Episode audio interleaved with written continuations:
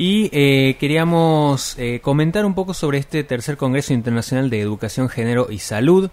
Eh, diseños educativos pluralistas es el, lema con el que se va a llevar adelante este Congreso, que está destinado a estudiantes y docentes, que va a contar con la participación de referentes como Jaime Persig, Ministerio, Ministro perdón, de Educación de la Nación, Carla Bisotti, Ministra de Salud, Elizabeth Gómez Alcorta, Ministra de Mujeres, Género y Diversidad, eh, Victoria Donda, presidenta del INAI, también va a estar presente.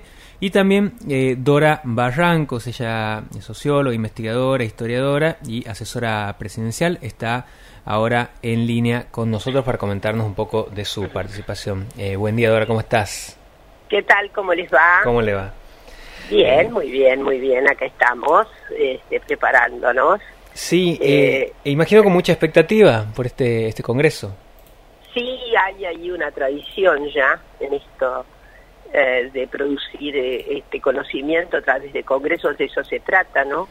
Así que bueno, vamos a incursionar en, sobre todo en cómo modificar la currícula formativa docente.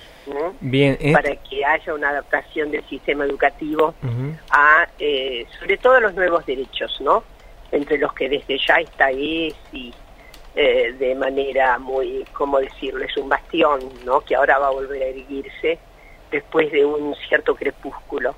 Pero bueno, mi interés es comunicar acerca de la necesidad de una transformación de la malla curricular de la formación docente, sin lo que será muy difícil hacer la larga travesía todavía para eh, inhibir, erradicar definitivamente las violencias, las humillaciones, las perturbaciones eh, no democráticas que tiene nuestra sociedad, ahí en la base debido obviamente a las regulaciones sistemáticas del, del orden patriarcal, ¿no? Esto es lo que voy a querer transmitir. Hablando de la educación sexual integral, eh, ¿cómo está la digo cómo está la cuestión respecto a la aplicación de la ley? Es una ley que tiene varios años, pero que siempre el problema ha estado muy presente alrededor de su aplicación. ¿Y qué pasa también, eh, digo, con la, resistencia alrededor de eso y eh, la bueno la, inclusión de eh, lo que son las masculinidades, el, abordaje desde ese lugar también? sabemos que desde el feminismo se ha luchado históricamente para reivindicar los derechos de las mujeres, pero siempre está esta cuestión y que eh, en tu caso la mencionas en, en, varias eh, entrevistas cada vez que se puede, de eh, también la atención a, que ha hecho el patriarcado con las masculinidades, con los varones, ¿no? Así es, sí, de eso se trata, porque siempre fulgura con mucha claridad el sometimiento de las mujeres, obviamente, es un acontecimiento transhistórico, ¿no?, que tiene una renovación relativa en algún momento, sobre todo no tan lejano como es el siglo XIX, luego unas tentativas obviamente abiertas de, por el, feminismo de la segunda ola, tentativas muy importantes para clausurar ese, ese sistema ¿no? de exclusión de las mujeres, pero también debe ser visto, perdón, que ha victimizado a los propios varones, obligándoles a una eh, masculinidad hegemónica, a un cierto compromiso fundamental con lo productivo, en fin, a unas telurias que han significado formativas, que han significado sobre todo recursos de violencia, ¿no? Entonces hay ahí también un impedimento a la verdadera autonomía humana, ¿no? Eso es lo que yo siempre recalco.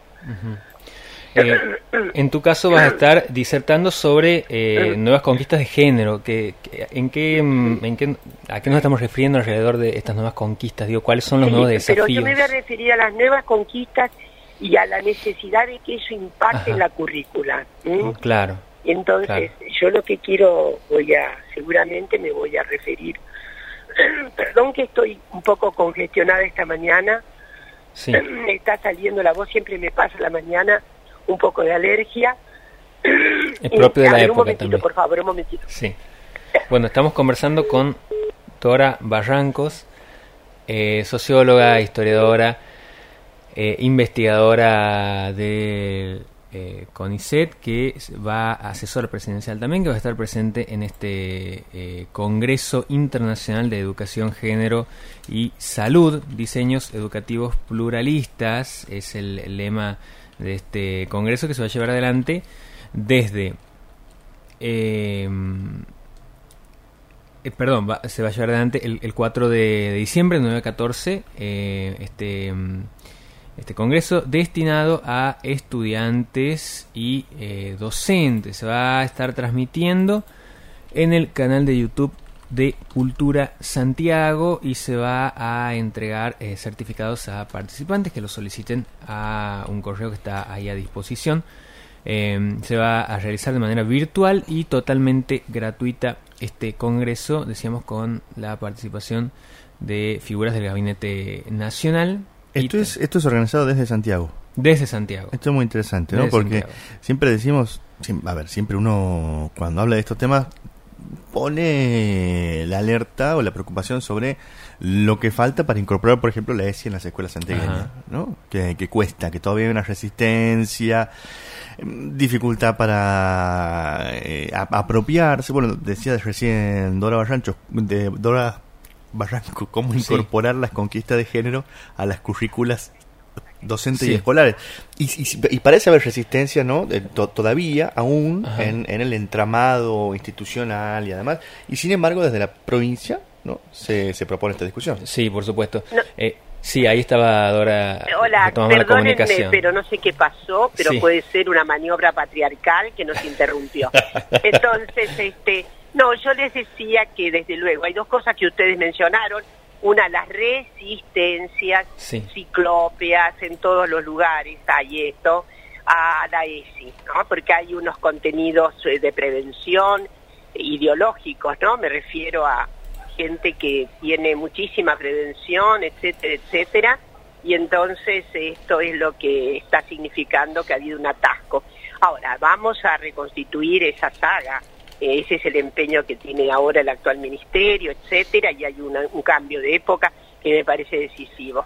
Y volviendo con a las cuestiones más importantes de la de lo que se supone que voy a hablar, eh, es decir, me voy a referir especialmente a la necesidad de los cambios curriculares, para que haya una no una ESI marginal, sino para que la ESI se vea efectivamente en toda la currícula pero además se vea en la transformación que tiene la biología, la historia, en fin, todas las las alternativas del conocimiento. ¿Se entiende lo que quiero decir, no? Sí. Género tiene que ser transversal a todas las materias, a toda la formación.